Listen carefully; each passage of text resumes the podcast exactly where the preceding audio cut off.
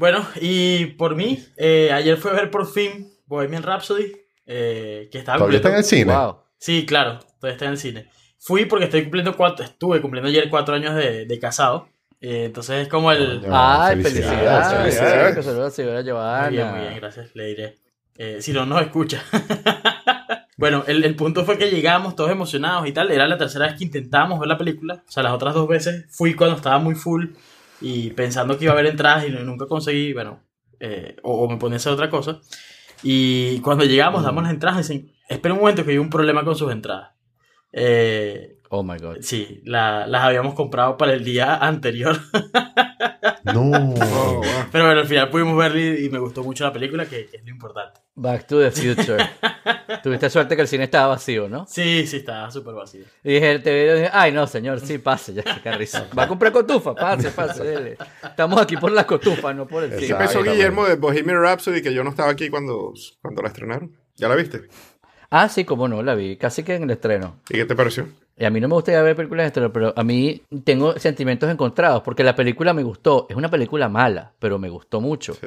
Porque, porque, porque a mí me gusta mucho Queen, pues entonces no Sí. puedo ser, no puedo ser mm, eh, muy honesto claro. y objetivo con eso. Pues a mí me, me gusta ver la historia, hay cosas que no son así, el timeline está movido para todos lados, hay cosas es muy que no loco. cuadran, pero yo no voy al cine a, a ver un, yo no fui a ver un documental, yo fui a ver una película con canciones de Queen, con una gente haciendo unos papeles buenísimos, porque el que, el, el que hace Brian May es Brian Sí. May.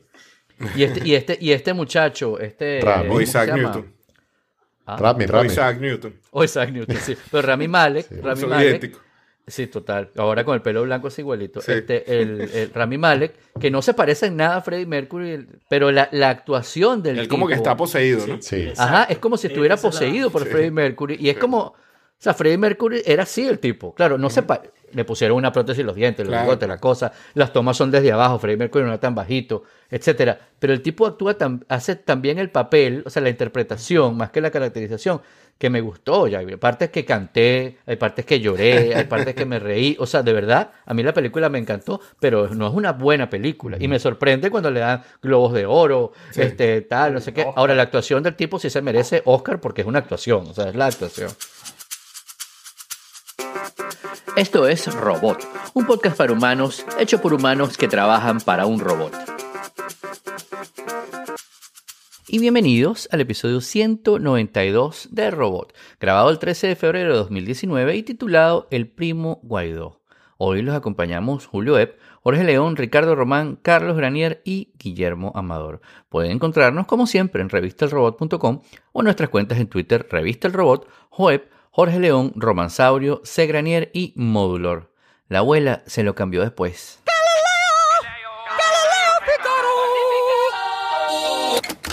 How was that? Higher.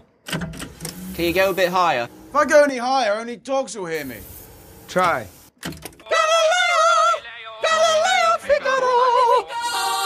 Higher.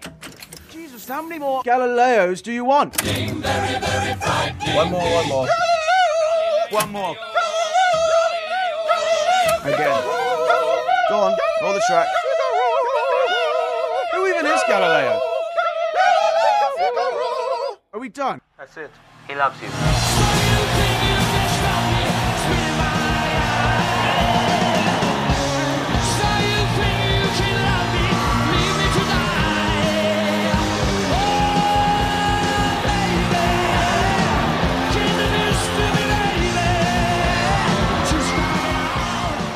Bueno, y grabamos en vivo todos los miércoles del año a las 8 de la noche en la hora del este de los Estados Unidos y lo anunciamos un rato antes en nuestro canal de Telegram que es t.me slash robotpodcast y en nuestra cuenta en Twitter Revista El Robot. Puedes vernos y chatear con nosotros durante la grabación en el link que les voy a dar a continuación que es elrobot.live.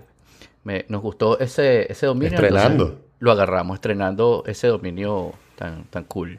Y bueno, como siempre, si quieres sugerir un tema, corregirnos, enviar un comentario, puedes hacerlo vía Twitter a Revista El Robot o escribiendo a editor arroba revistelrobot.com.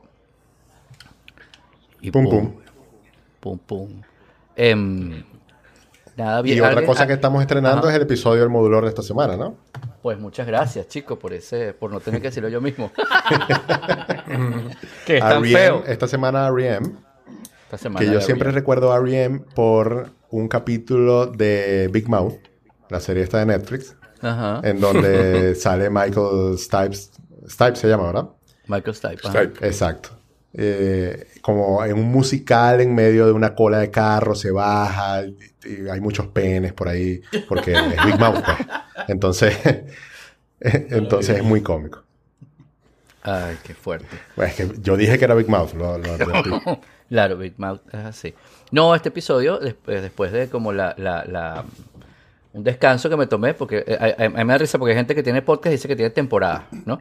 Ujú. Este, y a veces, a veces haciendo podcast tan, con tantos episodios seguidos, tanto tiempo, entiendo por qué tienen temporadas, ¿no? Claro. Es como la lógica para no decir, ay, hace tiempo que no lo grabo, sino grabo 10, descanso, grabo 10, o grabo 30, grabo tal.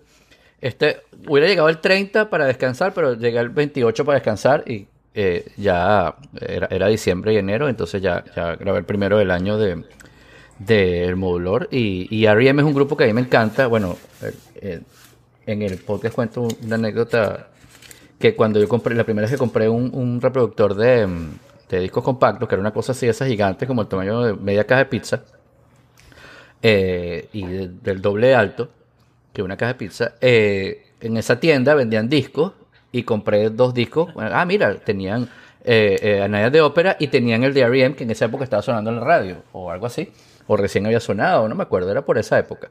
Y, y fue, y fue la anécdota está que los primeros dos discos que me compré fueron esos dos, ¿no? De Queen, muy, muy viejo, y de R.E.M., que estaba, eh, eh, digamos, nuevo, siendo un grupo mainstream, ¿no? Y ese grupo a mí siempre me ha encantado, pues son como una gente tan, tan vanguardista, tan cool. En Netflix, en Netflix había un documental, hay un documental de R.E.M. bien bueno, este, y en que echan todo el cuento de, de R.E.M. Y hay una parte bien bonita en que él- les preguntan lo del nombre, que qué significa el nombre y de dónde viene. Él dice que un día estaba hablando con su abuela. La abuela parece que iba para todo, casi que iba para los conciertos y estaba siempre súper pendiente de ellos. Y, Ujú. la, y cuando le dicen que se llama R.E.M., la abuela le dice, ah, que eso significa Remember Every Moment. Y entonces él, él se queda con Wow. eso de Remember Every Wow. Moment eh, para siempre, con ese cuento. Era bien chévere el... el, eh, ¿Qué de- tal? de- Eso de está los- genial, ese cuento está buenísimo. De los Supuestamente el cuento es que ellos buscaron el diccionario, abrieron y vieron, ah, eso, pum. Y les gustó la, les gustó la frasecita de ese Rapid Eye Movement y así se quedaron. Pero ese no lo sabía. Sí. qué cool. Ese está buenísimo, sí. La abuela se lo cambió después. El, te digo, de los documentales de música que más me han gustado, ese y el de y el de Janis, que es el- un documental de Janis Joplin. Ah, ese lo vi, ese lo vi, ese un me gustó. avión. Muy bueno también para llorar a moco tendido, pero, pero muy bueno. Sí, bueno, sí. Pero es bueno, es bueno. Mira, yo como millennial te tengo que decir que, que R.E.M. para mí no, no es de mi época, pues, o sea, es más. X que millennial. Eh, y por lo tanto yo no he escuchado tantas canciones de R.E.M. más que las, eh, los clásicos, los que, los- con los que siempre se identifican. Eh, pero voy a escuchar el modulador, que no lo he escuchado todavía. Ver este, si- este- si este bueno para ti, tiene una hora. Te da para limpiar toda la casa. Y ahora que estoy manejando más con los trayectos, ahí estoy escuchando más podcasts ahora. Ah, cool. Esa debería ser una nueva clasificación de podcast, ¿verdad? En vez de estilos y cosas. Este, este te alcanza para lavar la casa, Claro. para limpiar la casa. Este para, para, para caminar al perro, Ajá. aquel para llegar al trabajo. Elevator Podcast también tiene eh, Community Podcast y, y así va. Beauty Podcast. Yo tenía uno que duraba 21 minutos. Para ir al baño rapidito. Que era para eso, era para, para llegar al trabajo, llegar a la oficina, o sea, era 21 minutos. Exacto. Y ahora voy a empezar a caminar en las mañanas. Ajá. Me voy a parar temprano. Eso, eso es algo que yo decidí e hice una apuesta con IA. Así que lo- por, solamente por orgullo lo voy a cumplir. Si, si no les pones plata a eso, no lo vas a hacer. Pero- pero- pero la- para mí la dignidad y el orgullo Ok. vale más que la plata. Bien, Entonces, está bien, está por, bien. por eso, Muy bien. por eso sé que lo voy a cumplir. Entonces ahora voy a escuchar más todavía, porque voy a escuchar podcast también unas 30, 45 minutos en la mañana. Wow, maravilla. Bueno, te felicito. Yo con el frío que hace aquí, a- a- ayer me monté en el carro y tenía hielo en el parabrisas, hielo. O sea, Ya, como que frío en Los Ángeles. sí, está una, Sí, bola, frío hay una bola de frío. No ¿Cuán- pasa- ¿Cuánto es no frío? Una breeze, ola de frío. Ah, ¿Cuánto es frío? Eh, dos grados, una cosa así. Ah. sea, como Por ahí varios- 28, varios 30 comentarios de que Fahrenheit. es- si hay algo que indica que se está acabando el mundo es que está haciendo frío Los O sea, frío. Y, en el- y en- y peor, en el sur de California, o sea, en, en Orange County, que es, tú sabes, toda la, toda la película y la cosa, es las playas. es En el naranjal. Ajá, el naranjal y la cosa, y, pero te montas el carro y el aroma y que el parabrisas y que... Y yo, ¿qué es esto? Oye, busqué un- un- a- agua, la puse en el calecé, me llevé un poco de agua tibia y la eché así para que se derritiera, porque inclusive el agua del, del, del limpiaparabrisas salía congelada. Wow. Una belleza. No están acostumbrados los carros allá. No, además ese carro Ya yo yo lo compré en que- Florida y me lo traje para acá. Bueno, imagínate. Extranjero. es un carro mayamero. Claro. Ve, No está acostumbrado a eso. Carro playero. Sí, no- Ya yo lo dije que cuando tenga pasaporte otra vez, Ajá. voy a conocer el West Coast. bueno, aquí te esperamos. Sí.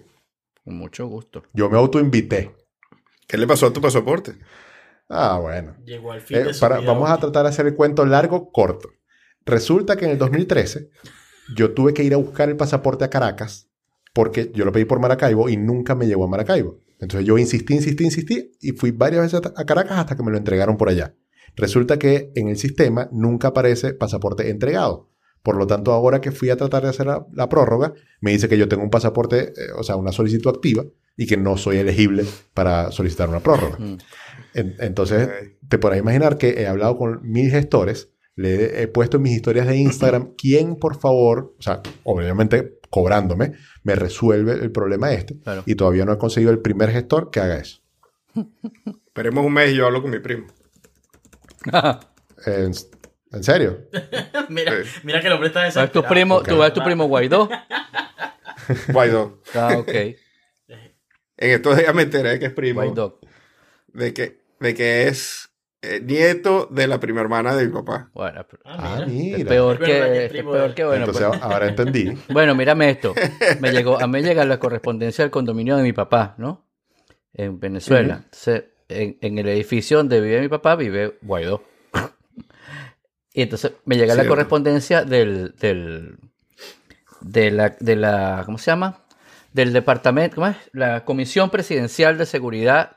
De, y yo, ¿qué comisión presidencial? Yo, no, ese leo. El presidente es Juan Guaidó. Yo, ¿what? Se nos están pidiendo permiso para usar la sala de fiestas para la gente de, la broma de seguridad y para porque eso tiene baño, tiene no sé qué. Yo, what? ¿Dónde firmo? ¿Dónde firmo esto ya? Claro que sí. Claro. Totalmente. Increíble. Entonces sí, mundo bizarro. Estoy un poco preocupado por la seguridad de mi papá. Coño, sí. Pero bueno, así es la cosa. Este, y como que te iba a decir yo, y, y- y- y- y pudiste actualizar tu sitio web, eh, Jorge, que estabas en eso. Gracias, Guillermo, para no tener que decir yo. sí, mira, se les, cuento vuelto que... todo. ¿ah? Eh, bueno, Sí. pégate al sabor. Mira, les cuento que actualicé toda la página, lo- los más o menos 150 posts que hay en venezolanoenchile.com con información de, dos- de 2019, porque una de las cosas que se te van saliendo de las manos cuando tú tienes un sitio eh, organizado por artículos y no tipo wiki o algo por el estilo que sea más, más fácil de actualizar, es que empiezas a escribir una serie de cosas y empiezas a hacer una telaraña tan grande entre los propios artículos que, que se te pierde el rastro de, de la información que has actualizado y la que no. Entonces ya me estaba llegando gente a decir, mira, que lo del pasaporte ya no son 200 dólares, sino que ya volvió a ser 100. Y lo del el precio de la visa en Caracas, este mes que cambió el DICOM, es ahora este. Y entonces son cosas que no puedo estar pendiente Claro. de todo.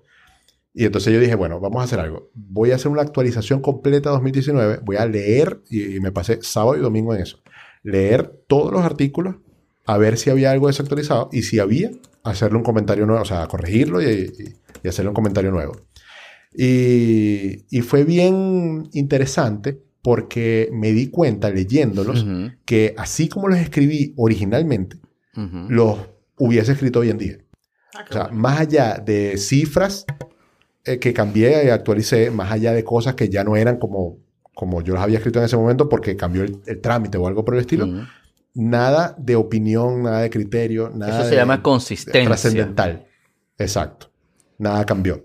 Entonces me sentí muy feliz con ese proyecto de fin de semana. Eso es como cuando vas a escribir un tweet y dice, eh, ya has escrito esto. Y no, ah.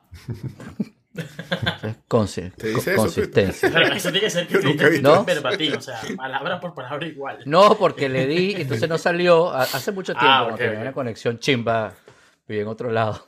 Este, y entonces le volví a dar, entonces ya había salido y no me había dicho que, que estaba como en borrador y me decía, ya se ha escrito esto. Y yo, "Ah, ok, if you say so.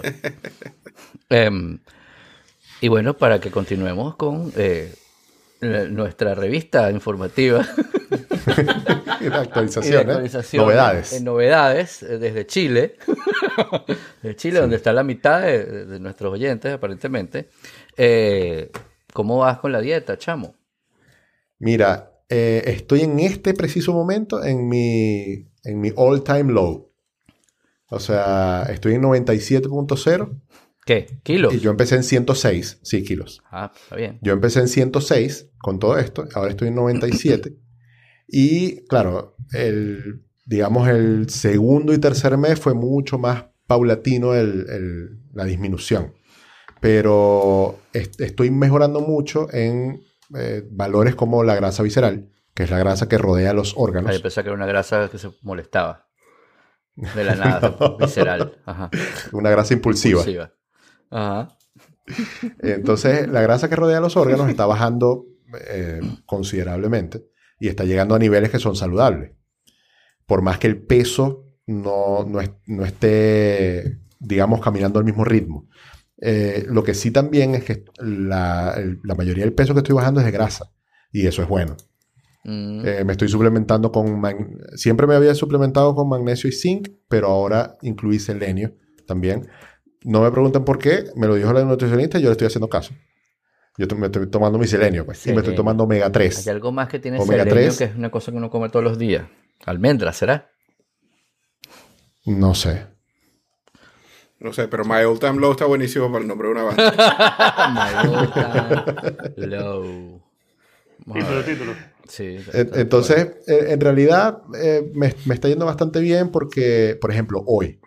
Hoy regresé bastante tarde de, de una reunión en la que estaba en la calle y comí como a las 3 de la tarde, después de hacer mi ayuno. Y eh, a esta hora, son las 10 y algo de la noche, y no tengo nada de hambre. Entonces no voy a cenar. Mañana en la mañana no desayuno porque yo no estoy desayunando, sino que vuelvo a comer casi que 24 horas después. Y estoy seguro que en esas 24 horas no me va a dar hambre. O sea, no voy a sentir así como que me estoy muriendo de hambre, tengo que comer. No, voy a Mm. comer a la hora porque me, porque me toca. Y esas son cosas que yo jamás había Eso vivido. está bien. O sea, que, que tu cuerpo... Claro, porque es o que... sea, no sentir hambre. Claro, pero es que lo que pasa es que el- acuérdate que el- tú, estás, tú dejaste bastante los carbohidratos y la Eso. dependencia de los carbohidratos, que es, un, es una fuente de energía que se agota muy rápido, además, que se quema. rápido. La grasa dura muchísimo más. Exacto, la grasa dura más y, y el cuerpo, tu cuerpo se, se, se, se acostumbra a, a tomarlo de la grasa y a irlo como dosificando. En cambio, cuando uno tiene hambre, se come un pan, se come una dona o una cosa, algo así de ese estilo, una pasta, este, Y en una hora ya tienes hambre al rato ya tienes hambre porque se quemó, pero eso se quedó por ahí por tus hermosos Exacto. love handles, Depositado. ¿No? Eh, sí. Eh. Depositado. A mí, a mí me pasó cuando dejé bastante eso con la dieta de Weight Watcher el año pasado. Y este año la, tomé, la, la empecé a hacer otra vez hace tres semanas. Pero la estoy haciendo como con más calma, ¿no? Porque la primera vez que la haces, la haces súper fiebre y eres exagerado. pero eh, eh, hay muchas cosas happening en, en, en, en- la oficina que no, puedo estar dejando de comer así como y haciendo dietas eh, hambriadoras. Entonces la estoy tomando como con calma. Igual estoy bajando de peso, pero creo que después la voy a poder mantener sin tener que estar en la dieta, sino que, que, que sea el estilo de comer. Porque he dejado de comer muchos carbohidratos de esos sencillos, pasta, pan, no sé qué. Entonces guardo esos momentos para un pan bueno. Una, una- una- un- pan francés, sí, recién horneado, tal. Una pasta, cualquier cochinada, no. O sea, una pasta rica. Artesanal, hecha tal. Que la haga yo Te con calma, una cosa sabrosa, pues. Entonces, y es esa. Esa. Sí. Genial. cool. Sí, parece que uno cuando llega a esta edad empieza a pensar mucho más o a darle mucha más importancia a eso. Por ahí estaba escuchando a Kevin Rose. Eh, yo siempre escucho a Kevin Rose. Sí. ¿sabes? y con- contaba que en su familia, eh, todas, o sea, todos los hombres eh, ascendentes de él, pues, se han muerto de enfermedades cardiovasculares, o de infartos, o de, de ese tipo de cosas. Y que él sabe que tiene sus días contados. Ujú. O sea, que, que lo más probable por ¿Quién no? genética es que, eh, pero que sea pronto, ¿me entiendes? Y que sea casi que inesperado y tal. Entonces, él dice que por eso es que le da tanta importancia a su salud, a, a tratar de, de maximizar su longevidad, todas estas cosas. Y tiene sentido, pues. Fíjate tú. Lo que también. Me recordó a, a Blade Runner. A Blade Runner. Sí, Blade Runner te- que, que Blade Runner termina, spoiler alert, Ujú. eh, cuarenta y pico años más tarde. Porque eh, Harrison Ford se enamora de la replicante. De la replicante. Pero no saben si tiene como un, un switch, ¿no? Un- un- una fecha donde se desactiva y muere. Entonces no saben cuánto tiempo tienen. Y entonces termina con una frasecita que dice, again, who does? Todos tenemos los días contados. Exacto. Sí, solo que no sabemos el número. No sabemos el número y yo Exacto. particularmente yo no quiero saber. Prefiero, No, no, prefiero tienes que aprovechar el, el mensaje que aprovecha el día que exacto, tienes. disfrutar de lo que uno tiene. y- Mientras los estés contando. Exacto, pues si no, imagínate. Bueno, es como cuando tienes que hacer una, eh, una tarea, como el caso de los chamos, o uno tiene que entregar algo el 25 y hasta el 23 no le estás parando a eso. Sino dos días antes Claro. o el mismo día que, oye, ah, pum, pum, pum, pum, plum. ¿No? Este, o no. este, imagínate tú vivir la vida así. Bueno, me queda una semana todavía. ah. Y el día antes, ay, todo lo que Al no hice, todo lo que no sí hice. hacemos porque no, no estamos tan conscientes a veces de, de eso. ¿Qué harías si te queda una semana de vida? Bueno, la tarea del último día. La tarea del último día. Tú sabes que en el, en el, en el colegio, en, en, en secundaria, tenía un profesor de inglés muy bueno, de no de inglés idioma, sino de inglés así como, como le daban castellano a uno, ¿no? Él eh, nos mandó a escribir un, un párrafo sobre... El lenguaje. Sí, sobre qué, qué harías si supieras que te mueres mañana. Que te mueres de la risa Mm. en los párrafos, o sea, todo el mundo, bueno, me iría a volar Ícaro y me tiraría en paracaídas y haría una fiesta y yo no sé cuánto, ¿no? Y entonces, que es la típica estupidez que uno escribe a esa edad, ¿no? Sí. El profesor nos lee el de él, que era una cosa de que él de verdad había internalizado que se moría mañana y con quién hablaría y cómo pensaría su vida. Bueno, no habían pasado 15 minutos todo el salón llorando a moco tendido. Ah, bueno. Sí, bueno, por eso, por eso él es profesor de inglés y uno no. Exacto. sí. Exacto, qué cómico. Y mm, otra cosa que, que está tomando sentido es que mm, ese poco de empresas más grandes, que lo, lo hablamos un, episodio hace tiempo, ¿no? Las empresas grandes que se comen a las chiquitas y a veces pasa algo bueno, pasa algo malo, no pasa nada. Ahorita Amazon compró Aero, una de las, de las noticias que colocamos en las notas. Este, quienes nos leen, eh, quienes nos están viendo en vivo en el chat, pueden consultarlos. Y los que no nos están escuchando y pueden entrar a revistalrodot.com. Este, eh, eh, ese artículo donde a- habla de, de la adquisición justamente de, de esta, de esta compañía que hace estos... eh, Routers, ¿verdad? Ajá. Sí, cu- cuando favor, yo... cuando edites pones una diana aquí. En honor a Hero. Yo tengo el de, el de ¿Tú Google. crees? El, el mesh Sí. router de Google Ujú. y, mm, y la tecnología funciona bastante bien. Ujú. Sí. Sí. Es muy bueno. Eh, Eso es lo que yo iba a decir. Cuando yo estaba... Nosotros lo usamos en la oficina también. Sí, cu- cuando yo estaba decidiendo eh, entre el Eero y entre el Google Wi-Fi, me, me fui más por, por el Google Wi-Fi, independientemente de que Wirecutter, Ujú. que desde que lo recomendó Julio en el episodio, no sé, como 3 de Robot, yo, yo confío y tengo mi fe puesta en ellos. Eh, Igual me compré el Google Wi-Fi porque, no sé, me daba más nota que fuese de Google, que es una compañía que yo siento más cercana que Eero, que no la, no la conozco. Eh, Hero eran ex Apple, por cierto. Sí, ¿no? o sea, pero la gente que montó Eero, dices tú. La gente Sí, montó sí. Hero. Ok. ¿Y qué harían antes en Apple?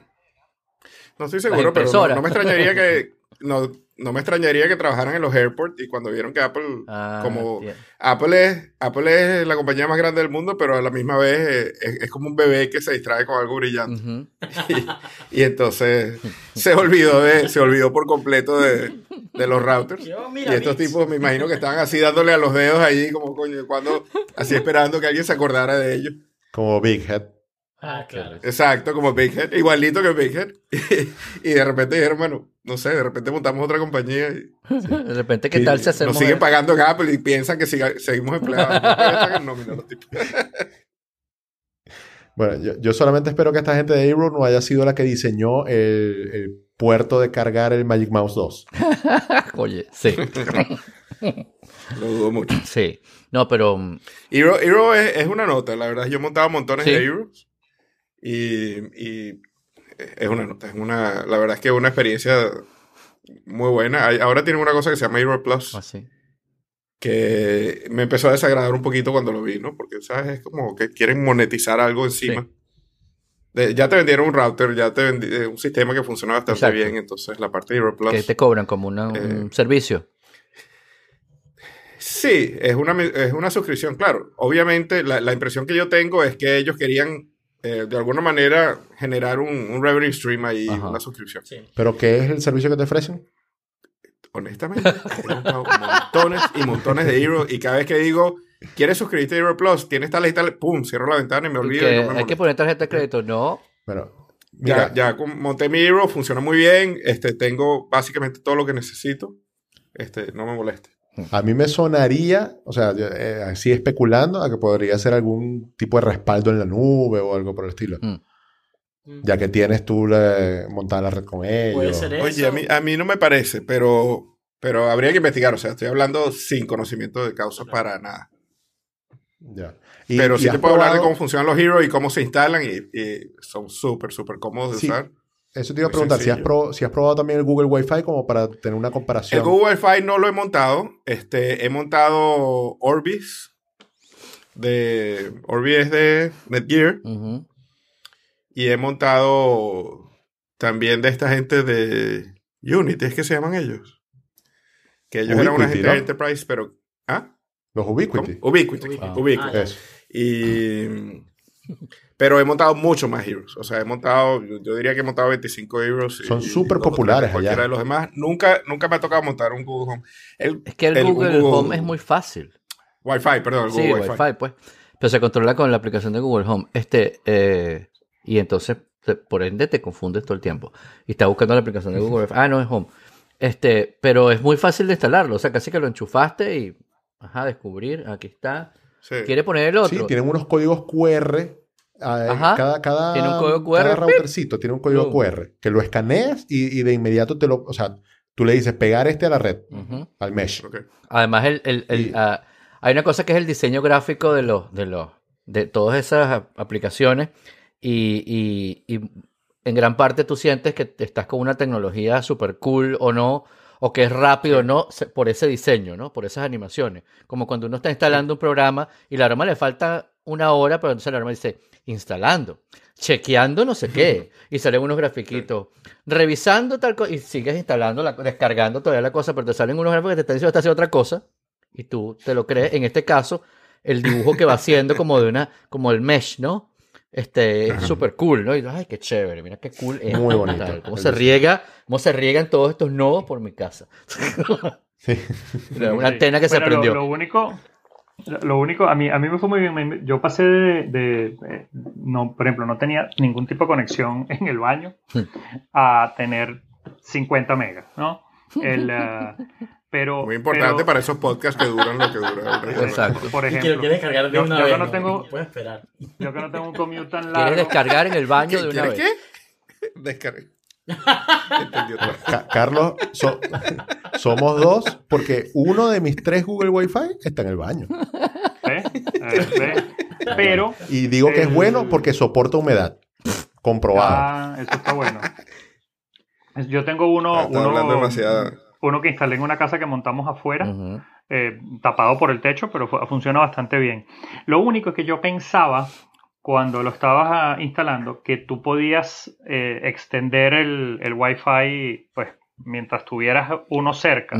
Y no, funcionan con un nodo central. O sea, el primero que instalas, el que Mm. tiene la, el que tiene la conexión a la- al cable, eh, ese es el central. Y todos los demás tienen que tener, tienen que tener, eh, a- o sea, tienen que estar a, la- a distancia de ese. Tú no es que puedes poner otro y luego otro y irte más lejos. Ah, ok, ok. Que, que hubiera sido ideal, pero, pero no, no funciona así. Sí, yo puse uno en todo el medio, el que es el que está conectado al, al, al modem en todo el medio de la casa. Entonces, Sí, uno arriba para allá el y uno abajo para el que otro está en el medio también. O sea, yo no sabía eso, pero casualmente está como debe ser. pues. Ah, bueno, buenísimo. Yo tengo, yo en la casa tengo, aquí tengo dos, pero, pero tengo, bueno, es un apartamento, pero tengo, hay dos, dos columnas de concreto, dos paredes de concreto estructurales que básicamente me, me cortan la línea de donde está la, el cable, el cable box hacia el resto de la casa. Entonces con el, con el mesh lo logré arreglar. eh, última, o sea, aquí como es un edificio, tú abres el wifi y hay 57 wifi. Entonces conseguir una, Claro. conseguir una banda es difícil a veces. Y ahorita que instalé el, el Philips Hue para controlar unas luces, Ujú. eh, no sé si eso está afectando algo, no debería, pero, pero el- la, la velocidad, la calidad me bajó un poco. Ah, caramba. A mí me bajó un poco. Ya va. La velocidad de- del internet te bajó cuando instalaste la Hue. Bueno, no sé si tiene que ver con el Hue, estoy porque como te digo, hay muchas variables.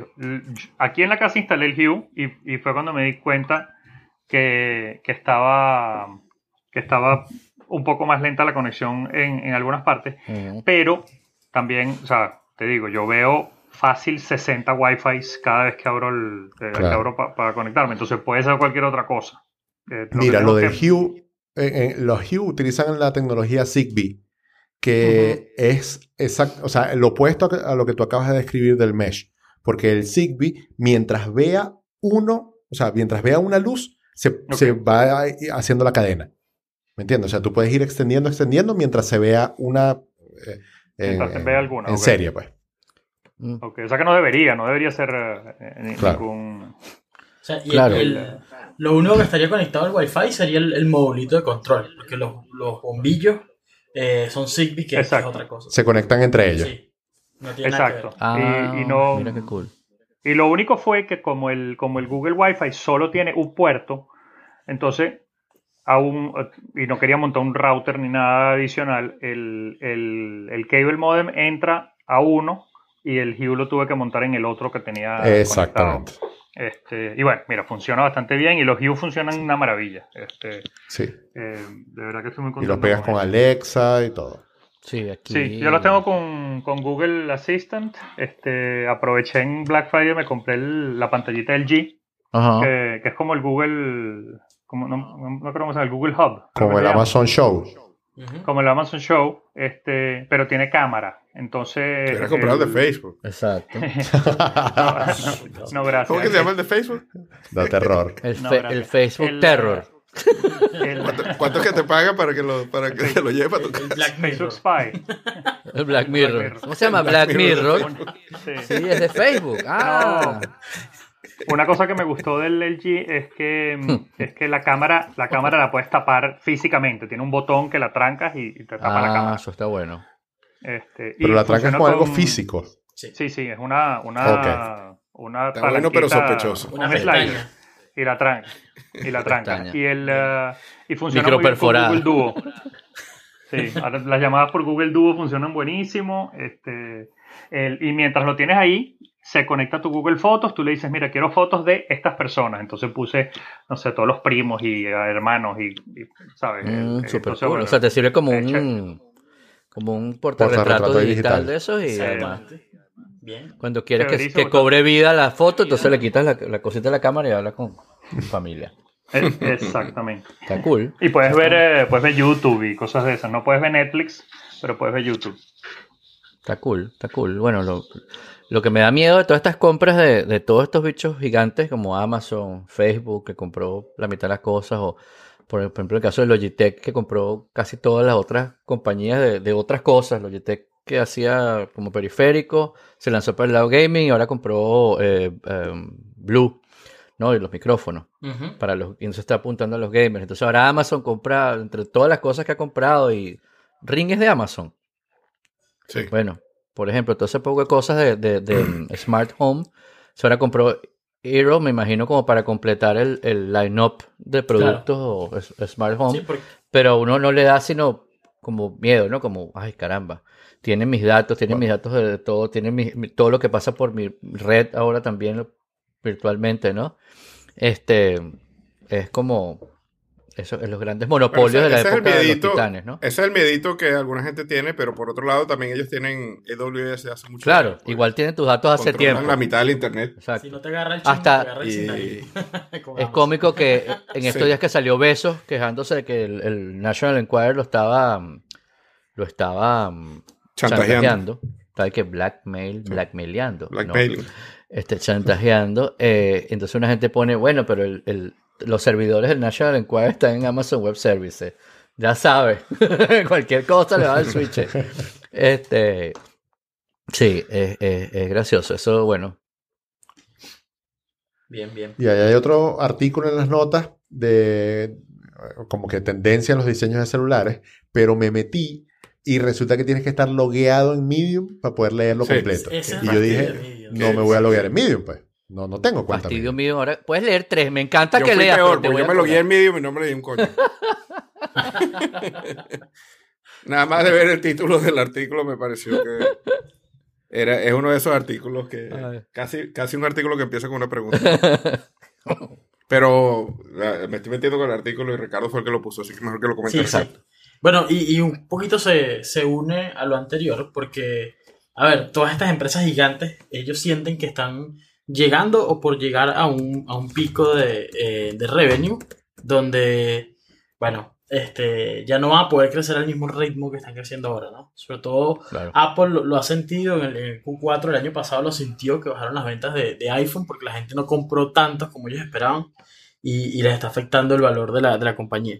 Entonces, la única forma de, de evitar estas cosas, además de, de compras como la de Amazon y Aero, eh, es poder innovar en otras cosas. Entonces, ellos me imagino que están sacando eh, nuevos prototipos y, y todo ese tipo de cosas para que la gente no se quede con su celular que ya prácticamente llegó al al límite de, de cómo puede ser, ¿no? Entonces, me gustó una frase que decía que los, los celulares desde el 2007 más o menos son más parecidos a una barra de jabón que, que a otra cosa. Y, y Desde el iPhone. Claro. Eh, Porque está llena de gérmenes. Convertirlo en, en, en algo que sea solo pantalla. Entonces, tenían varios ejemplos. No, no, por de el- la celulares que forma. son- Ah, celulares que Yo son pensaba dos pantallas, por ejemplo. eh, una por delante y una por detrás, o, o que son flip, o, y, y todas estas como innovaciones que están tratando de hacer para eliminar tanto los notch como los, eh, los diferentes como los diferentes eh, puertos y, y- y- y orificios que tienen la- la- los celulares. ¿no? el chat Muy está bien. muy divertido, pero Sí, sí, debo sí. explicarle a nuestro host Ricardo que mientras estás hablando no te puedes traer con el chat. Lo que pasa es que a veces el chat es más divertido que el podcast, Claro. ¿no? No, y, se, y se distrae con el chat y empieza a hablar de orificio. Exacto. Increíble. De supresión de orificios. no Supresión de Sí. orificios, por favor. Vamos a ver, vamos a ver. Y que Apple lo sintió en el Q4. Y Está groserísimo este en señor. Q4, Exacto. Wow. Estás Yo estoy tomando su lugar, perdón. No, estoy Sí, on fire. asumiendo estoy esa- on esa- fire. Claro que sí. On fire, sí, on fire. Mira, pero yo particularmente no creo que el notch se vaya a ir pronto, porque apenas va llegando y, y no veo tecnología todavía como para, no sé, que haya una cámara en una pantalla. Bueno, hay, hay un Samsung que ya está, que está en el artículo. eh, si se hubieran suscrito a Medium, lo iban a poder ver. y es que la, la cámara este, está debajo, o sea, está inmersa en la pantalla y, y solamente es el, el punto de la cámara. No, no ves notch, no ves más nada, sino nada más el puntito de la cámara y es donde no hay, no hay pantalla. Igual ahí explicaban que, bueno, están trabajando en tecnologías para ver si eh, puede esconder de alguna forma, eh, tener una pantalla semitransparente o algo, donde tú puedas ver algo, a lo mejor con la misma calidad, y la pantalla y la cámara está detrás. Pero bueno, son ya fumes que, que están trabajando y, y que Sí, seguro claro. ¿no? en Bueno, no, no habían ¿no? unos que en el en donde va el notch de la cámara eh, pusieron el icono de la aplicación de la cámara. Y entonces el, redondito se escondía dentro del icono. Está Exacto. buena, pero buena esa.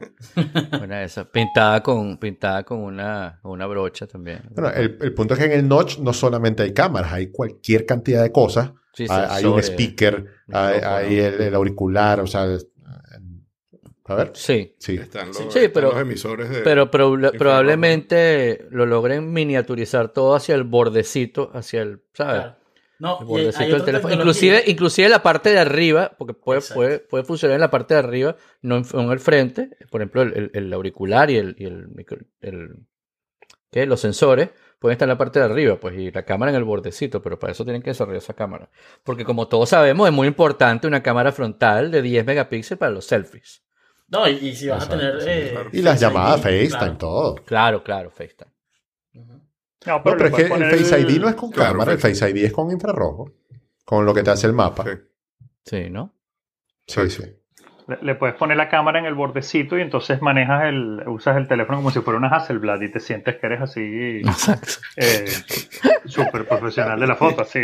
Para cuando vas a tomar tu Ansel foto. Adams. ¿Cómo se Exacto. tomaba un selfie Ansel Adams? En blanco y negro. En blanco y negro con F-16 y a, y a dos kilómetros de distancia. Ay, qué bueno. Este, ¿Y qué tendrán los Huawei en el notch? no sé, porque ¿Por es gigante esa noche. Deben Ah, tener un montón de camaritas y vainas que reportan a China. y- Sí. Grabadoras, varias grabadoras de cassette y todo con el cassette ahí.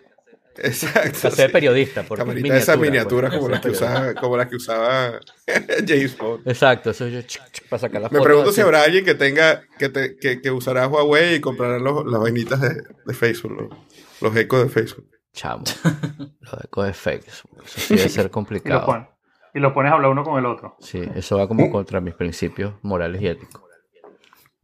Que hablando de principios, este estado carajo tan, otra vez. tan a punto de seguir los pasos a Jason Fried y toda esa gente hippie que a mí me gusta eh, y, y borrar mi cuenta de Facebook. Pero no, no me termino de convencer de salirme de Instagram. Porque Instagram como que todavía me medio gusta. ¿Qué? Me medio gusta, eso está buenísimo también. Me medio gusta. Sí. Y, y el, pro- y el otro problema es el WhatsApp. Que ahí sí es mucho más difícil dejar. Los dos, todos son problemas, tanto WhatsApp como, como Instagram como Facebook. En, en mi caso Facebook no, no me interesa, de verdad. Es, es como complicado. No. Pero Mira, sí, que te interese o no, no deja de que sea problema. te vas Sí, a bajar una ¿qué? aplicación que se llama Slack. Exacto. A mí, a mí WhatsApp me tiene preocupado con el tema de Venezuela. Sí. Este, las cosas que estoy viendo en WhatsApp y, y la manera. Yo le estuve contando a Guillermo que tuve a dos tías en mi casa la semana pasada. Y, y- y me llamó la atención porque uno dice esta juventud de hoy, ¿no? Pero realmente es esta vejentud de hoy.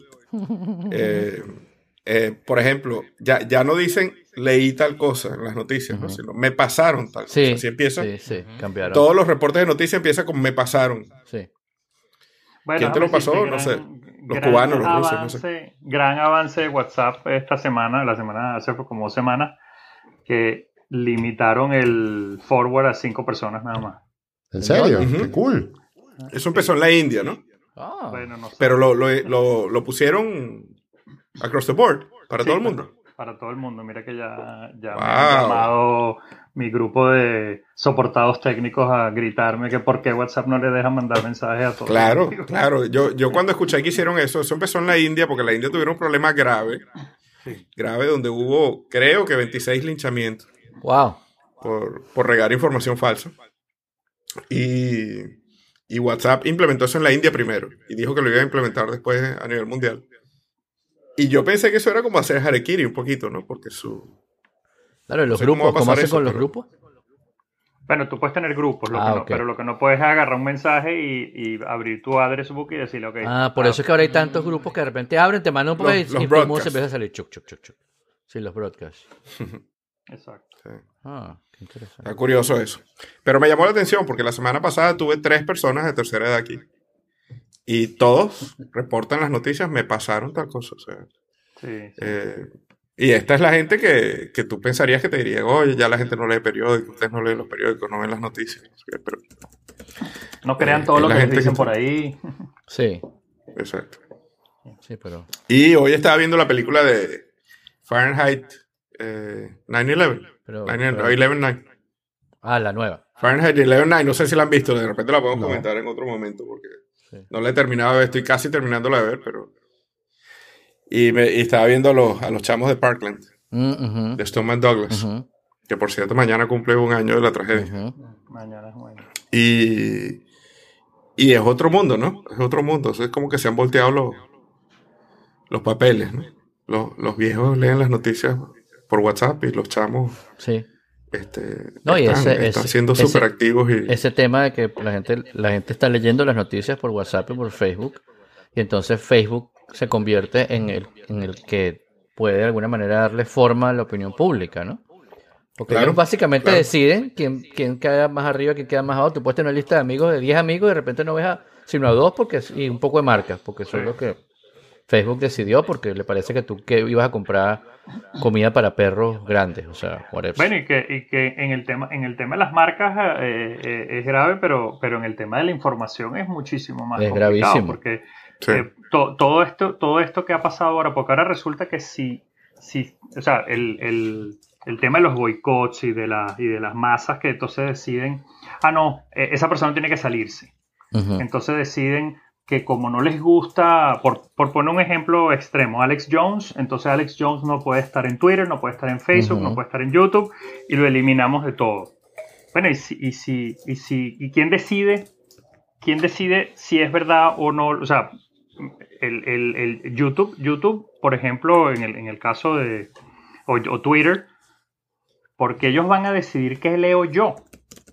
O sea, uno es adulto, uno es, eh, uno está preparado, uno, uno, uno, uno tiene cierto criterio de saber, ok, déjame leer esta información y ver, oye, mira, este tipo está loco o no está loco. El, pero esa decisión la tomo yo. No la tiene que estar tomando el, el de Twitter o el de o los de YouTube. Claro, pero cuando te inundan la red eh, de manera automática con bots de noticias falsas y ese tipo de cosas, Dale para adelante. Bueno, pero el tema de los bots, es- el tema de los bots es distinto. El tema de los bots es distinto en que tú, en que tú vas a una persona en particular porque no te gusta lo que está diciendo, tú la silencias y la saques del aire. Entonces, el, el, porque eso a alguno le parece muy bueno cuando, cuando uno está en desacuerdo con la, con la persona. Pero, pero eh, de allá que te lo hagan a ti. eh, mira, mi- el- mientras sea una persona... es un tema muy... eh, Sí, Es yo un digo, tema muy delicado, ¿no? una, Porque- una persona no debería eh, censurarse así, pero ya cuando se, se escala a niveles automatizados, robots, eh, como pasó en. Estados Unidos, eh, Yo, creo- yo creo que es más complejo que eso, porque hay cosas, hay, hay personas que pueden estar tuiteando cosas, por ejemplo, Andrew Wakefield, el famoso eh, médico que fue desprestigiado porque Claro. negó la- las vacunas. Y, y, eh, ese tipo está multimillonario y da charlas y escribe libros y a pesar de que le quitaron su, su licencia médica, Ujú. tiene muchísima, muchísima influencia. Y su influencia de una sola persona está matando gente. Claro, es que hay dos Entonces, cosas, ¿no? Hay es un gente- tema complejo, es un tema Claro. complejo. Escucho a, a Carlos, pero Es que hay gente que es influyente, hay bots y hay gente que le pagan a que son bots humanos, ¿no? Entonces, de repente también. tú ves que un montón de gente está hablando de un tema y algunos te parece que son de verdad, otros te parece que están repitiendo algo, después haces una búsqueda y ves que ese mismo tweet o ese mismo post lo pusieron 10, 20, 30, 50 personas igualito, exactamente igual y no que pueden estar pensando lo mismo. Y a veces son humanos y a veces son bots, ¿no? Este, pero muchas veces alguien dirige la, la, hay locos como siempre, que son para- locos paranoicos, que creen en teorías locas que no son ciertas, otras que teorías locas que sí son ciertas, O sea, y otros que les pagan para que desarrollen esa, esa, esa, esa matriz de opinión. Entonces, como, como también hay mucha gente real que es bien ignorante y que le encanta un- un- una conspiración y una cosa, entonces empiezan a seguir Sí. y siguen regando la cosa, ¿no? o sea, Y si- es imposible. si- claro. Si a nosotros nos decían, a cualquiera Claro, de pero- nosotros aquí nos decían que hace, hace 20 años, que en 20 años iba a estar de moda la teoría de la Tierra plana, o sea, nos íbamos a, a morir de la risa y no lo íbamos a creer. Y es un efecto Exacto. que mucha gente Sí. famosa, deportistas, artistas, etcétera, están creyendo esa tontería. Y, es, es, es bien. eh, es bien lógico pensar que eso viene de, de- por el mal uso del Internet, porque no estamos entrenados en cómo usar el Internet. No sabemos cuál es una fuente confiable y cuál no, ¿no? Sí, pero por lo menos fácil, ¿no? con los fácil terraplanistas no le hacen daño a nadie, con lo de las vacunas ¿Cómo sí, no? ¿me entiendes? ¿Cómo O sea, que no? bueno. No, Mira, bueno, yo leo los ¿Qué terraplanistas y me daño le están haciendo? Ser bruto, pues. El problema, el problema con, con decidir si una información le hace daño a alguien o no es un poquito el mismo problema con la investigación científica. Cuando la gente dice, ¿para qué estás investigando eso si eso no tiene ninguna aplicación? Y es que tú no sabes qué aplicación puede tener. ¿Verdad? Muchas veces este, el- el- los programas de la NASA, por ejemplo, produjeron una cantidad de cosas que fueron como colaterales, que la gente ni se imaginaba que iba a salir de la exploración lunar del proyecto de. Apolo, por ejemplo. Salieron cantidades de cosas eh, de ahí que, que no, se, no se predecían. Pues. Y yo me imagino eh. que el daño, a lo mejor es fácil ver el daño que hace negar las vacunas, pero tal vez no es tan fácil ver el daño que hace pensar que la Tierra es plana, pero Sí. Sí. este, Bueno, tal vez de si de esperas la- un poquito y te pones a pensar. ¿Mm? de la, de la tecnología militar, de la, de la, de la, de la guerra, del, del- la carrera Exacto. armamentista, han salido muchísimas tecnologías muy útiles para el, para, para el mundo. Claro. Mm. Este, Internet, y- por y- ejemplo. y, y pudiéramos llegar a decir, bueno, entonces si hubiéramos prohibido las guerras, entonces estaríamos en la edad de piedra. Mm. No sé, yo, yo lo que pasa es que a mí, a mí siempre que había- alguien habla de, de, de tener el poder de censurar a otra gente o de tener Sí. la razón, oye, Sí, eh, yo- ¿por qué yo voy a confiar Sí, en es delicado. en que tú- Es delicado. Porque el día que, o sea, lo que hace delicado. falta para censurarte es tener el poder, entonces.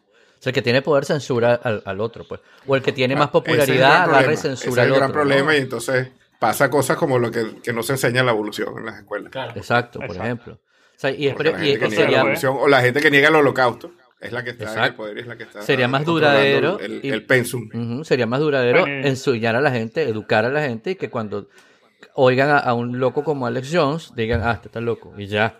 Pero Y, no- bueno, y- y- y que no Sí, lo oiga pero- nadie, bueno, ya. Pero eh, también eso, está eso es un ahí, caso perdido, porque eso es... Sí, no, total. está la frase de, de Karl Popper de que hay que ser intolerantes con la intolerancia. ¿no? Entonces, por ahí, Exacto. e- eso es un súper, no sé, una, una cuesta súper resbaladiza porque, bueno, ¿qué es intolerancia y quién define qué es intolerancia?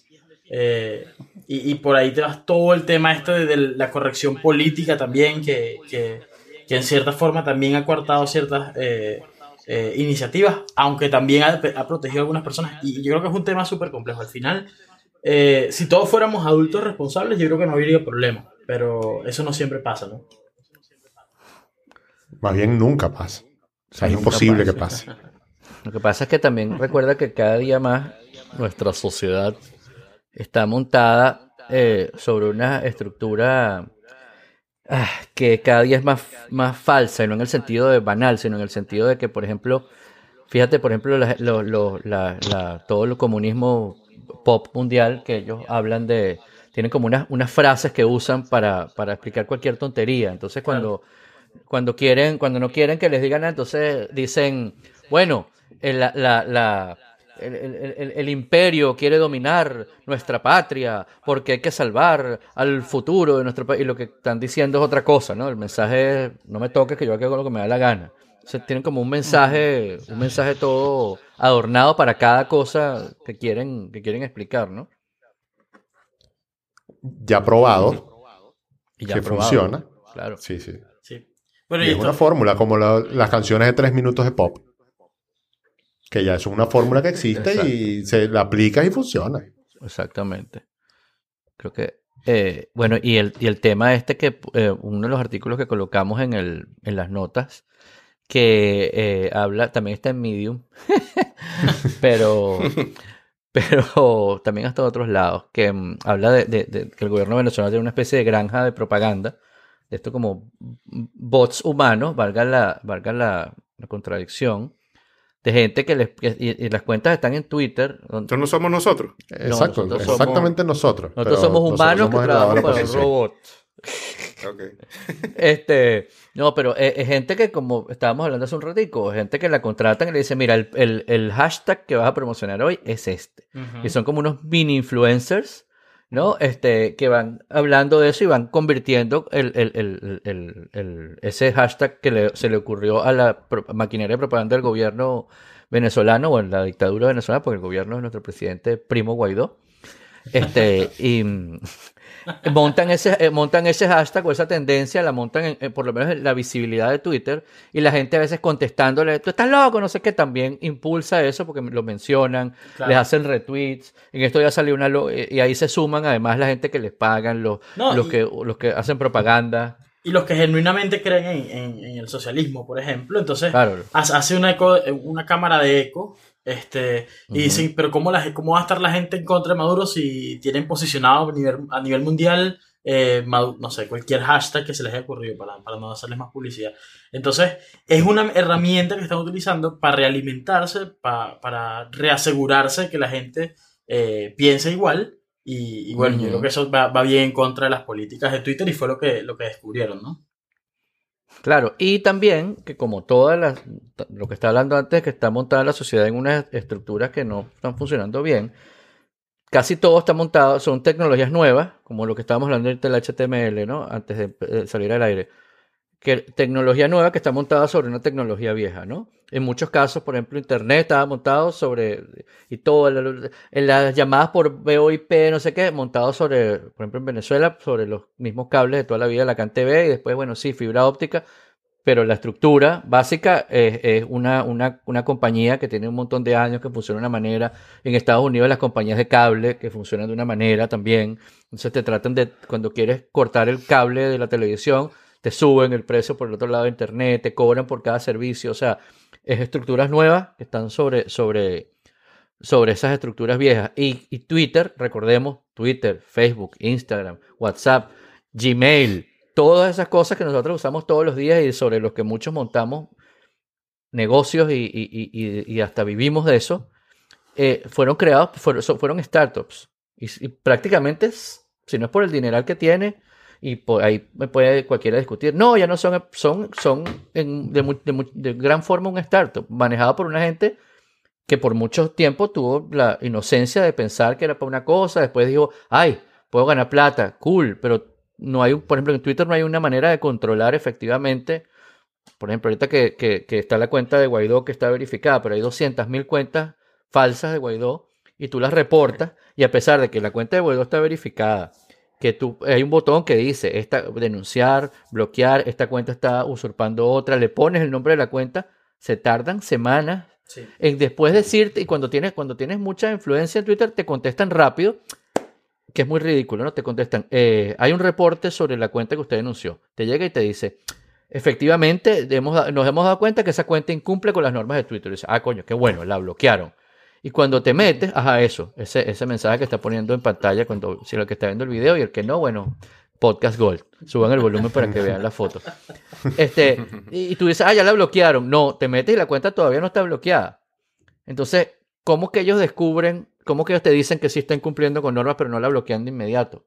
O sea, Es que Eh, todos eh. esos pasos son manuales. Yo recuerdo haber escuchado claro, un podcast que eh, gente detrás de eso. Claro, Yo, gente eh, viva. eh, en un podcast, no me acuerdo en cuál, yo escuchaba que uno de los peores trabajos del mundo es la gente que banea videos de YouTube. Creo Porque que tiene que ver cosas. eh, seguramente. Sí, o, o sí, lo Reply escuché All, uno de también. los dos. Y- y, pff, Ujú. increíble. Yo lo escuché y no escucho ninguno de esos Gente, ahorita, gente o que, que sufre eh, consecuencias Sí. psicológicas por tener que estar expuesta a videos asquerosamente horribles. De decapitaciones y cosas como Exacto, esas. exacto. Eh, Entonces, para- porque tiene que haber alguien que banee eso, porque es, eh, todavía por Machine Learning, inteligencia artificial, de prohíben, eso da ¿no? todavía. Claro, si ponen lo un- mismo un, pasa con seno de Twitter. mujer, lo casi es inmediato que lo bloquee. Pero las Sí. cosas nazis se pueden tardar un rato O un más, poquitico, o un poquitico de música, o un poquitico de música con copyright. Exacto, 10 segundos de música con copyright, tácata. Pero- Pero yo recuerdo que yo, yo tenía un cliente que era un canal de esos de streaming este, de, que estaba en, Maya- que está en Miami, que ponía noticias de Venezuela, y se la- había gente que se la vivía eh, agarrando el contenido completo de programas que tenía y lo ponían en su canal y hacían muy, buen, eh, eh, eh, eh, muy buena promoción de eso, y entonces la gente entraba, era en su canal, y le generaba las dos, Plata. dos, dos centavos o tres centavos de ingreso, pero no entraban al otro canal. Este, el otro canal se entraba por suscripción que la pagabas, entonces este se robaba las cosas con una suscripción de prestada y las ponía pública. Y yo recuerdo que yo tenía que hacer las denuncias a YouTube porque decía, bueno, esta broma. Y se tardaban, y se tardaban, y, se, y, te- y ponía el pietaje exacto de tal segundo, tal segundo, tal segundo. Y la explicación, los copyright, la cosa, toda la explicación. Se tardaban y después volvía a aparecer el tipo, abrió otro canal y ya está. No, entonces Sí, sí. cuando pedías la... eh, YouTube tiene una herramienta como automática para detectar esas cosas cuando tiene registro de copyright. Eh, y seguramente eh, Carlos tiene, te- te- tiene más, más información de eso. Pero, por ejemplo, cuando son canales, o sea, cuando son cosas más pequeñas, como el caso de Videoplay, no, no te, tú pides el acceso y no te lo dan. O sea, tiene que ser que tengas ya mucho tiempo, contacto. Sí, es, que- es complicado, es complicado obtenerlo. Ujú. El, eh, los networks, los networks lo tienen, nosotros lo tenemos hace tiempo y, y, bueno, se lo, se lo damos a todos los clientes que, que tienen contenido propio. Ujú. Eh, y funciona bastante bien, es, es insólito como para la cantidad de contenido que se sube a YouTube, que, que son miles de horas por segundo, o sea, es una Sí. cosa absurda. El, eh, este sistema, básicamente, él crea una huella digital del, del video y chequea todo lo que se está subiendo contra todo lo que está en la biblioteca de Content ID. Además, chequea si, si, está, si le cambiaron los colores, si lo pusieron más chiquito, si lo están moviendo por la pantalla, si lo voltearon. Porque además hacen unas cosas, yo no entiendo cómo hacen. Yo he encontrado películas que están en un cuadrito de un lado de la pantalla, en morado, volteado, con una pelota que le pasa por encima. ¿Qui- ¿Quién ve eso? O sea, ¿cuál es el- el, Eso es igual que la gente que filma las películas en el cine con la camarita. Sí. Exacto. Y la gente las, y, y la gente las compra en la autopista y ve la película porque lo importante es verla antes de primero. Exacto. Y no Eso pasa por mucho eso, con- obviamente. con Es, es muy weird. Para uno es muy weird, pero, pero hay gente que lo hace. Mira, con, con los resúmenes de los juegos de fútbol, que, o sea, normalmente si tú subes el video de ESPN, te lo tumban de inmediato.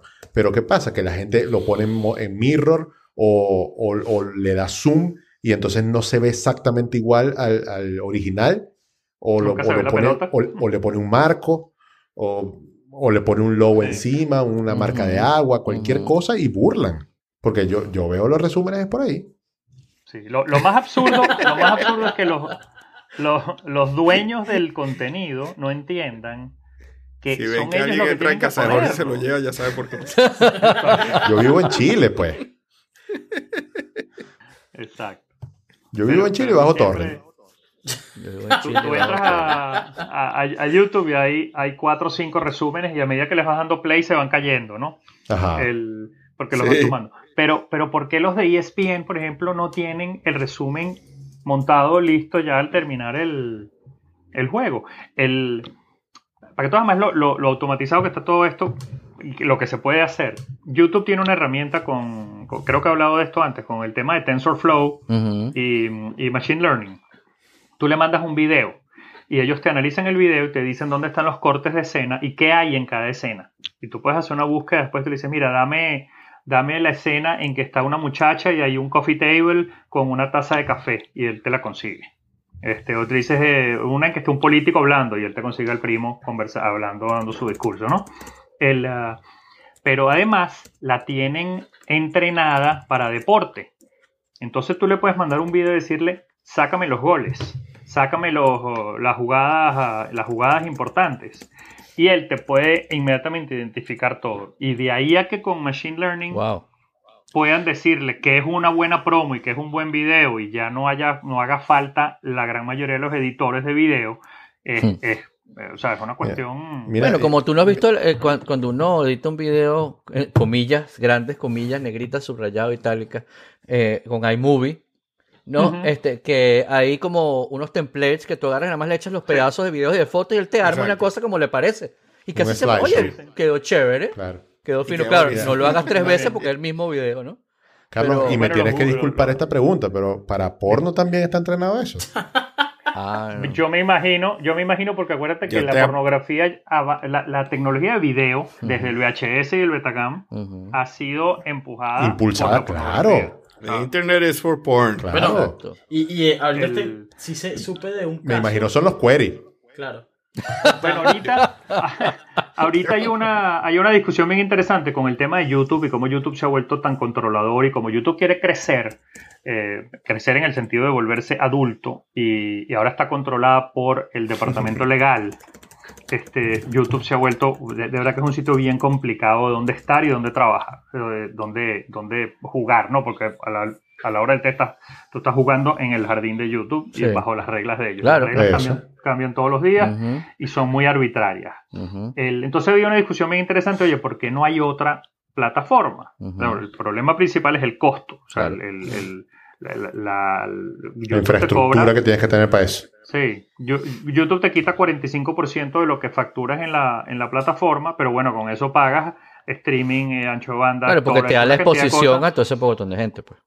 ellos hacen las ventas, ellos hacen todo y eso cuesta plata. Eh, yo que he estado del otro lado, en que hemos construido eh, plataformas de distribución OTT y de distribución por suscripción este, desde cero, eh, es, es bien caro Mm. y bien complicado de hacer. O sea, YouTube tiene todo eso resuelto, tiene un sistema de servidores por todo el mundo, de, de los players funcionan.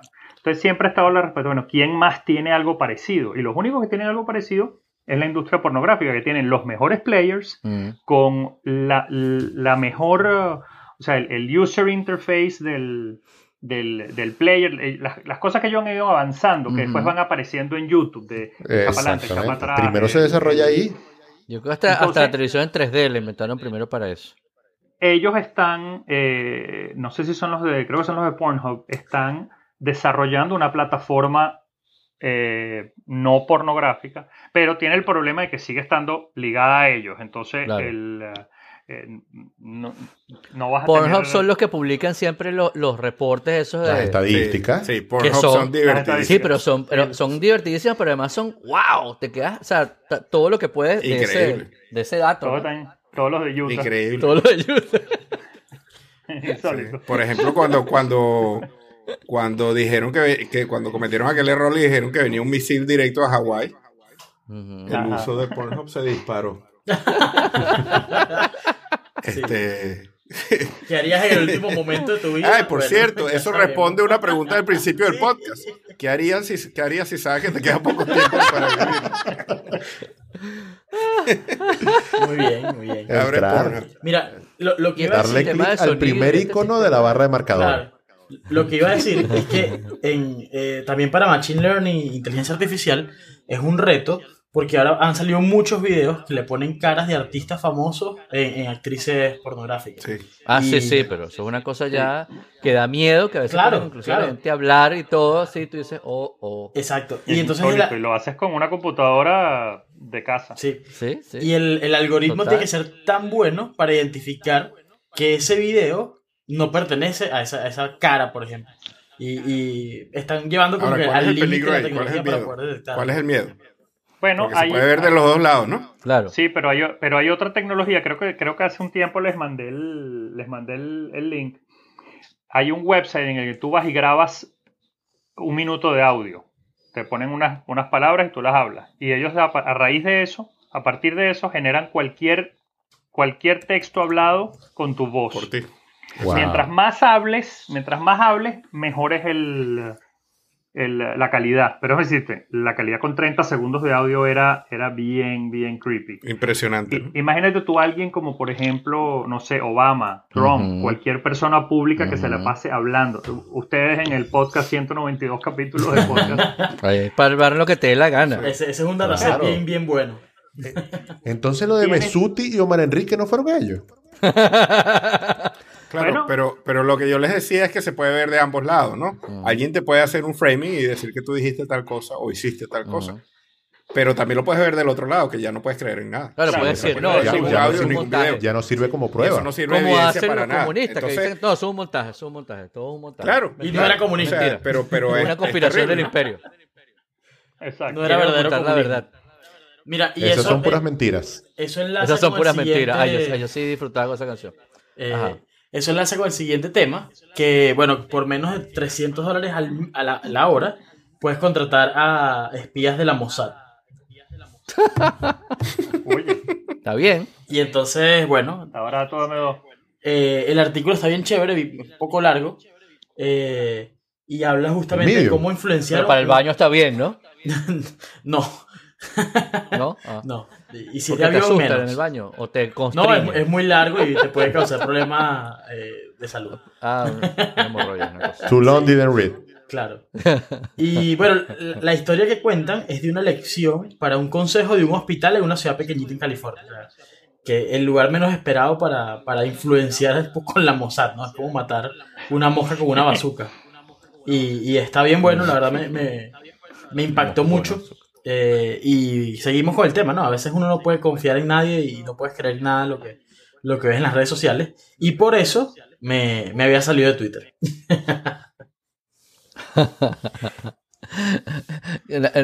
Hablando de, de, de, de, de segue forzados, pero em, es interesante que, que, que volviste a Twitter ahora que lo comentas. Sí, sí, sí. Porque, lo y lo hemos hablado varias veces, Twitter, yo, yo ahora lo uso mucho menos que antes. Me conecto igual, pero ha- hablo menos, digo menos cosas, porque pero lo uso para, para, para, para ver información muy filtrada, ¿no? Porque obviamente si, si creo todo lo que leo ahí, pues, pues salgo a quemar cauchos y a, y a- y a- a, no sé, a, a vender brownies de, de marihuana aquí en la esquina. Pero, pero, pero mm, bien filtrada es una herramienta muy poderosa que antes uno, yo particularmente casi todo lo buscaba en Google, ahora muchas veces cuando quiero ver algo que es una noticia, lo, lo busco en el buscador de Twitter. Mm. No, y en el buscador buscador, no en, el, no en, el, no en la barrita que está en la aplicación, sino en, en search.twitter.com, que es un buscador distinto, aunque Es distinto. Ah, mira. sí. Sí, sí. Es distinto. El, tiene, el, el- el otro buscador tiene como más, más em, va como para más sitios y tiene como todos los, los, los, los- ¿cómo se llama? Las variables que tú puedes irle poniendo, ¿no? Los Cuando te busca- y eso. Ok. Ajá, exactamente. Se me olvidó el nombre. Acuérdate de mi edad, ya yo me olvidé muchas cosas. Mira, a- hablando un poquito de eso, de, de cómo usar Twitter, eh, me conseguí por ahí en las redes un video tuyo, Guillermo, en Buenas noches, Ah, hace como, no sé, 10 Ah, años. sí, imagínate tú. Peleando con, peleando con Carla Angola y Kiko. Claro, exactamente. Sí. No, no era el de, eh, no era el de Capulina contra los monstruos. No vale. Ah, Ónchale. ese es otro. Sí, no. En el chat, un, un paréntesis, en el chat se conecta Videograma Estéreo. Me gustaría saber su nombre. Seguro lo conozco, pero dice Videograma Estéreo y nos dice que pensaba que podía participar en video. No, puedes participar en el chat y las cosas que tú dices en el chat las podemos mencionar acá. Este, como por ejemplo, ves, estamos mencionando que dijiste que pensabas que podías participar en video. Entonces, Videograma estéreo no era donde uno alquilaba los. sí, ¿no? Era, videocolor ya mismo. Videocolor Yamin. Mira, Ricardo, y a propósito de, de que volviste a Twitter, yo encontré por ahí una herramienta que, una herramienta que se llama Tokimeki. Y con toda la fiebre que estamos teniendo en robot de Maricondo, eh, este- esta es una herramienta que, que te puede filtrar tu feed y te va preguntando uno por uno Sí. y que esta es una persona que te da alegría o, o no. Ay, Entonces, eso está buenísimo. Y, pero Y los, No lo había visto desde ese punto de vista. Claro. Ah, pero no es automático. No, no, es No, como no, no, cronológico te- te desde que lo empezaste a seguir. Ahora lo haces tú. Oye, pero yo tengo, yo tengo, yo, mira, yo, yo tengo siguiendo tanta gente en Twitter que cuando, cuando Twitter tenía, eh, cuando los user account, los números iban por en orden, en orden de cronológico, porque Ajá. eso después lo cambiaron. Sí. Lo cambiaron, sí. Sí, eso después lo cambiaron para porque la gente, ¿sabes? Empezaron a como a, a- a usarlo como una un vanity metric, ¿no? Este, el Twitter todo. mío es como el 4 como el 4000, una cosa así. Este, te imaginas la cantidad de gente que he seguido por la además yo tenía una cosa que yo siempre hacía follow back, entonces Sí, en- es que al principio, como en 2000, principio de 2007, Era lo que se estilaba, pues. Cu- cuando Era había la alguien en etiqueta, Twitter la es porque tú etiqueta lo- de Twitter Bueno, en mi caso, si había, si yo veía a otro usuario en Twitter es porque yo lo había invitado. porque si no, no nadie, oye, ¿qué, qué es esto? ¿Para qué es esto? Esto es un chat. Bueno, vamos a invitar a alguien. Pum, invitar a todos tu- tus panas para ver, para que prueben. Prueben esto que probablemente sea bueno o no. Y antes hablaba muchísimo por Twitter, conversaba con Sí. gente y conocí mucha gente y conseguí trabajos y todo. Sí. Y ya después llegó un punto en el que, en el que ya la cantidad de basura que me llega por Twitter es Mm. inmanejable. O sea, yo no puedo hablar con nadie porque no los consigo. Claro. Sí. Ahora las conversaciones de Twitter son como, como un XKCD, una, ca- una caricatura, un strip, Sí. que dice, mi amor, vente a dormir. Ya va, mi amor, que hay alguien en internet que está equivocado. Sí, sí, sí, sí, sí. Bueno, eso es eh, cuando alguien está equivocado en internet hay, hay, hay que ir, ¿eh? Claro. hay que ir a hacer algo. Claro, porque tengo que salvar el mundo, ¿no? Sí. Yo un momento me dejé de eso y, y fui tan feliz y no existía Maricondo todavía. Este, Sí, ya yo no tengo energía para corregir a la gente por... sí, no, yo que, ay, mira, no. haz lo que te dé la gana. Yo cobro por eso en la vida real, así que fíjate. Ay, qué cómico. Pero es buena idea esto que dice Videograma Estéreo. eh, cómo hacer. Creo que hay una plataforma para, para que el que se conecte uno de repente le diga plug y aparezca aquí. Voy a pensarlo. Eh, habrá que poner un delay para evitar este, estallidos, estallidos de, de- Sí. de sinceridad. Un Janet No, este- Jackson episodio. Exacto. No, tú sabes que aquí eh, en, la, en, lo- en los controles, yo no los había visto hace tiempo y siempre les cambian cosas. En los controles de los Hangouts y los YouTube Live hay una, eh, puedes poner delay, tú puedes decirle cuánto delay de lo que está uno hablando para que salga, del chat inclusive para que salga, pues, y, y por supuesto desde siempre puedes bloquear palabras, gente, bla, bla, bla, lo que tú quieras. No, entonces imagínate tú, nosotros ponemos, dale, y chai, hablamos y se acabó. Y después si queremos editarlo, editamos en la grabación, pero imagínate tú pudieras tener llamadas con gente como si fuera un programa de televisión, con gente que está, Claro. hola, mucho gusto, y dijo una barbaridad, chao. Paraste eso ahí y se acabó. No, interesante. Es interesante, querido videograma estéreo, como quiera que te llames. Sí, bueno. Ay, mira, apareció el- la barra. El Lover 30, empezaste a hablar de las herramientas y me acordé que no pusimos Lover No, 30. yo, yo más nunca pude. Cada vez que trato de hacerlo, el bicho no me deja. Yo siempre puedo y se- hoy se me olvidó. Ah, mm. Yo creo que es que yo me los gasté todos los- Ah, todos los- Videograma estéreo quiere que, que lo invitemos para discutir la Tierra plana.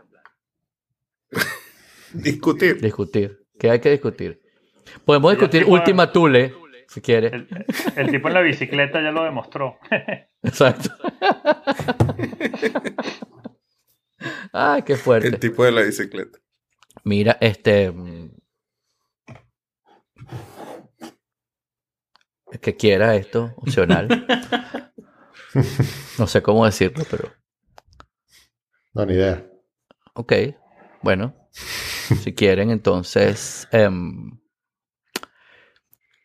pasemos divertidamente a agradecer a nuestros queridos sponsors, Pau Clothing, venezolanoenchile.com, Dharma Saludable y Positivo y elmodulor.com. Agradecemos a nuestros oyentes en vivo, Dane Mejías, Héctor Bonaguro, Edmundo Vázquez, Momjack y Videograma Estéreo por su participación durante esta grabación. Y vamos bien, porque Julio Epp es primo de Guaidó.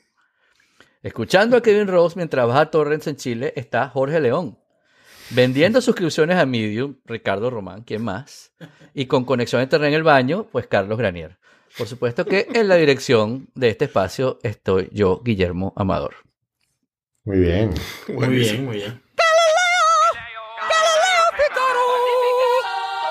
Está. ¿Quién es Ron Burgundy? Ese no es un, no es un actor porno. ¿Tú te acuerdas? No, Esa es- no. Me suena es al, es al- Ron Jeremy. al Anchorman de... Ajá, ese, el Anchorman. Ok. Ah, ¿Cómo se llama ese actor? Tú sabes, Eh, Carlos, seguro. Ese es. eh, ah, pues.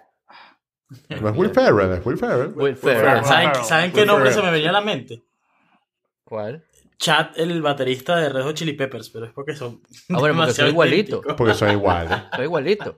El otro día estaba el de- ese baterista en, en los Grammy y yo decía, ¡ay, Will Ferrell vino a los Grammy! este, Will Ferrell, Will Ferrell, Will Ferrell tiene un personaje en la película, en, la- en su película um, Anchorman, que hace, que es un, un ancla de un noticiero, pero así como clásicamente ridículo de los años como Ajá. 50, con lo- la ropa, los peinados, la, la ridiculez El bigote. intrínseca, el bigote y la cosa, y, ¡oh, oh, oh! que se llama Ron Burgundy. Entonces ahora, eh, recuerdan que la semana pasada estábamos hablando de que mm, Spotify estaba comprando unas productoras de, de- y unas eh, centrales, entre comillas, de podcast. Entonces ahora... eh, a- Tiene a- el pelo liso. sí. Estoy buscando y tiene el pelo liso. Entonces iHeartRadio este, está, está produciendo, está teniendo podcasts exclusivos que tienes que meterte en iHeartRadio pa- para escucharlo y me pone un poco a dudar el, el concepto de podcast, ¿no? Este, que lo puedes oír en cualquier cosa, pero bueno, realmente no es concepto. Em, que es el podcast de Ron Burgundy. Entonces es muy cómico. Ahí les pongo el, en, en- en- en- las notas, en el post show está un link donde hay como lo- los trailers y entonces hay uno que el tipo está diciendo, bueno, tengo un, ahora tengo un podcast, pero probablemente no lo escuche porque no sé lo que es un podcast ni sé cómo escucharlo. el tipo y por- con su eh, eh, estilo característico, ¿no? Está, está simpático. Hay un montón, montón de artistas eh, de los que son famosos, entre comillas, porque son de cine, de, de radio, televisión, que hoy en día tienen podcast por la moda de los podcasts. Hay unos buenísimos que hemos mencionado en la... Incluso Uno muy bueno es el de. El de. ¿Cómo que se llama él? el que hace de Trump. No. ¿Cómo se llama él? Ah, bueno, él es bueno. Alec Alec Baldwin Baldwin, tiene El un de él es bueno. bien bueno. El de él es bueno, sí es bueno, pero yo estaba pensando en otro y se me fue el nombre. Ahorita vuelvo un ratito. Pero no lo voy a parar. Ron Burgundy es el que decía Good Morning Santiago en la película. Sí. Sí, exacto. Yo no vi la película, pero aquí está en, en Overcast. No tiene que estar en iHeartRadio. Ah, está Sí, en Overcast. Fue que lo entendí mal. Está en Overcast. Ah, pero buenísimo. Decían que nada más estaba en iHeartRadio. Ya te voy a decir cómo se llama este tipo, que es un gritón, que es un tipo que tiene los ojos así. Siempre tiene los ojos como cerrados y, y, y es un gritón. Es un comediante. Tiene que podcast en la Academia de Policía, que sea un policía que se comía las bombas lacrimógenas. Wow, no me acuerdo. Proctor. porque- Esa, esa voz, esa voz. ¿Cómo se llama él? Eh, Bobcat, una cosa así. No es Bob Galweb. eh, Ah, ese que yo pensaba. Es- ese es otro. Él tiene un programa de televisión, por cierto. My goodness. Pero no, hay uno que también es parecido a eso. Ta- también era. Pero que es más famoso por tener los ojos así. Sí, ah, sí, uno que es flaquito, que Flaquito y está viejito ahorita. El podcast de él es muy bueno. Ah, imagínate Este, tú. Pero se me va el nombre, ¿vale? ¿Qué talco? Este, es- ese podcast es buenísimo. Mira tú, no, sé- no sé de qué se. Tiene anécdotas y cosas. Hablando de podcast con anécdotas, este, si les gusta el fútbol, Ajá. El podcast Gary Lineker tiene un podcast ahorita, Ah. el inglés, eh, que está genial, genial, genial. Bueno, Este, porque no es de fútbol, es de, de anécdotas y cosas, se ríe y, y está con un comediante. Y echan unos cuentos buenísimos, buenísimos. La, la otra vez he hecho un cuento diciendo que cuando él jugaba para el Barça, había unos carajitos en la academia que en la academia los ponían a jugar de recoger pelotas. O sea, les ponía, eran recoger pelotas en los juegos. Ok. Y el tipo siempre le decía, este, tú eres mi jugador favorito, tú eres mi jugador favorito, no sé qué. Y, y siempre lo estaba fastidiando para que le regalara una franela. Pero en la época que él jugaba les daban dos franelas para el año entero, entonces no podían estar regalando la franela. Ah, ¿qué tal? Y ahora, ahora Gary Lineker trabaja para la BBC y transmite el Match of the Day. Y le tocó eh, eh, entrevistar a Pep Guardiola. Y Pep Guardiola le dice, tú eras mi jugador favorito, pero te agarré rechera porque siempre te estaba pidiendo una franela y tú me decías que no, que no, que no. Ah, nos dice Videorama Stereo que el que estás hablando, eh, Julio, es Gil- Gil- Gilbert Gottfried. Gilbert Gottfried, exactamente. Muchas gracias. chat es una Muy maravilla. bien. Gracias. Estás ganando la invitación al podcast. Ese Al podcast video, es por supuesto. Muy, bueno. Es comiquísimo. Él siempre invita a alguien, algún comediante famoso y echan anécdotas de. Y, y bueno, son, es graciosísimo ese podcast. ¿Qué tal? Muy bueno. Y bueno, ahí también si en las notas les dejamos eh, una recomendación que nos deja a nosotros, por otro lado, Gabriel Andari, nuestro podoyente, de una película que se llama Yesterday. Este, prácticamente si ven el, el tráiler, ya vieron la película, no tiene más nada que ver. Se trata de, de una, de una persona que un día todo el mundo conocía a los Beatles y al día siguiente él era el único que los conocía. Ah. Eh, Tiene un accidente. sí. Pero, pero les gustaba la música cuando la oían. no sé. Porque si El, el cuento es que él tiene un accidente. Él tiene un accidente y queda como en coma. Y cuando se despierta, él, él era músico. Él era músico, pero un músico cero éxito, ¿no? Es terrible. Tocaba en, en- en piñatas y cosas así. Exacto, Y entonces cuando música. se está recuperando, como él era músico, este, una amiga le regala una guitarra. Y entonces el tipo empieza a tocar su guitarrita como recuperándose, ¿no? Y empieza a cantar Yesterday. Y todo el mundo se queda loco de la canción y dice, wow, esa canción que escribiste, que... Y eso no escribí yo, eso escribieron los Beatles. ¿Los quién? What? Los Beatles. Y resulta que es una de estas películas este, que, que tienen como, ¿sabes? Como una. Como un fork temporal ahí, que él tuvo el accidente, quedó en coma y cuando él se recupera del coma, él es la única persona que conoce los Beatles. Wow. Y entonces, bueno, el, el tráiler te cuenta toda la película, ya la vieron con lo que yo les estoy contando. Este, y el tipo saca canciones de los Beatles y canciones de los Beatles y nadie las conoce y el tipo se vuelve la sensación. Por supuesto. eh, yo estaba contando Está a Julio el que el me tráiler está buenísimo, creo que ya vieron la película si ven el Me tráiler. De recuerda- Hitler, ¿verdad? No, a mí la, ¿Cómo? Volver al futuro, esa, eh, eh, creo que la primera, Claro, cuando, cuando Martin McFly agarra la guitarra y empieza a tocar Johnny B. Good.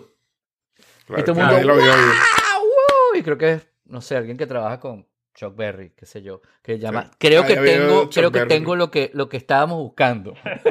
Sí, sí, sí. me Con Chuck Berry, hay, hay- bueno, yo creo que ya lo he contado aquí, pero vale la pena repetirlo.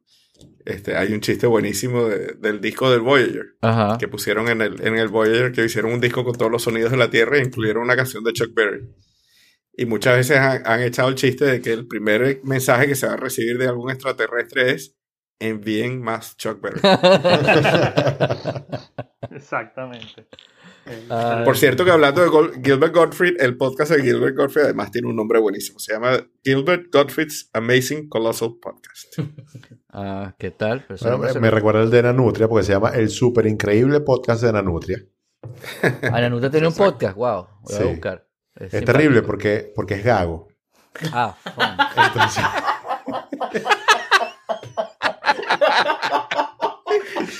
Por si mira, habíamos durado una hora y veinte minutos sin ningún. Pero bueno, tiene que tener. es gago, pues, pobrecito. Ya sé Pero, con qué vamos eh, a abrir el podcast. Frasecita. Ah, Ya, bueno, qué- no se lo recomiendo igual. A mí lo, lo intenté y no me gustó. Ok. Seguiré tus consejos como siempre.